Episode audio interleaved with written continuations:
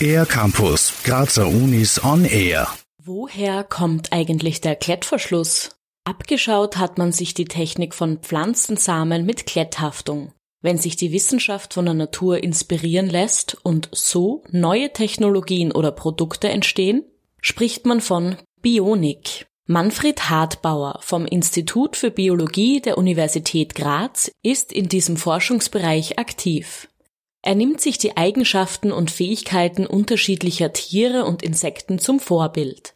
Zum Beispiel Wanderheuschrecken, die eine ganz bestimmte Fähigkeit auszeichnet. Da kommt es ganz selten vor, dass da Individuen kollidieren, selbst wenn da ein paar Millionen Individuen in einem Schwarm fliegen. Und das machen die hauptsächlich über ihre Augen. Und da haben wir uns das angeschaut, wie sie das machen. Und da können wir eben mit neurophysiologischen Methoden Einblick bekommen in den Mechanismus dahinter. Mit diesem Wissen wurde ein Kollisionsdetektor-Algorithmus entwickelt, der bei Drohnen im Flugverkehr Anwendung finden kann. Nachtaktive Bienen wiederum haben Manfred Hartbauer in der Entwicklung eines speziellen Nachtsicht-Algorithmus inspiriert. Dort, wo unser Auge schon längst versagt, sehen diese Insekten sogar noch Farben. Und das ist natürlich interessant, weil man ja dann mit Hilfe von so einem Wissen, wie das Insekten machen, kann man ja wiederum Computeralgorithmen programmieren, um zum Beispiel hoffnungslos unterbelichtete Bilder aufzuhellen. Das ist beispielsweise in der Medizin, zum Beispiel bei der Mammographie, sehr hilfreich, damit möglichst wenig Röntgenstrahlung zum Einsatz kommt. Momentan sieht sich Manfred Hartbauer das Wiesel und seine besonderen Fähigkeiten genauer an.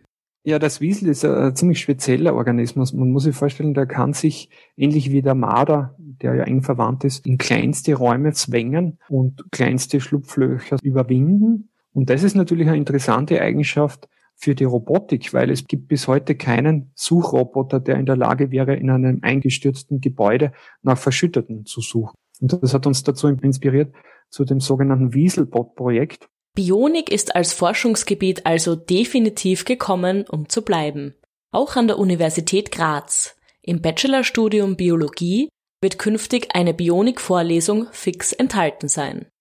Für den R-Campus der Grazer Universitäten Valerie Therese Taus. Mehr über die Grazer Universitäten auf ercampus-graz.at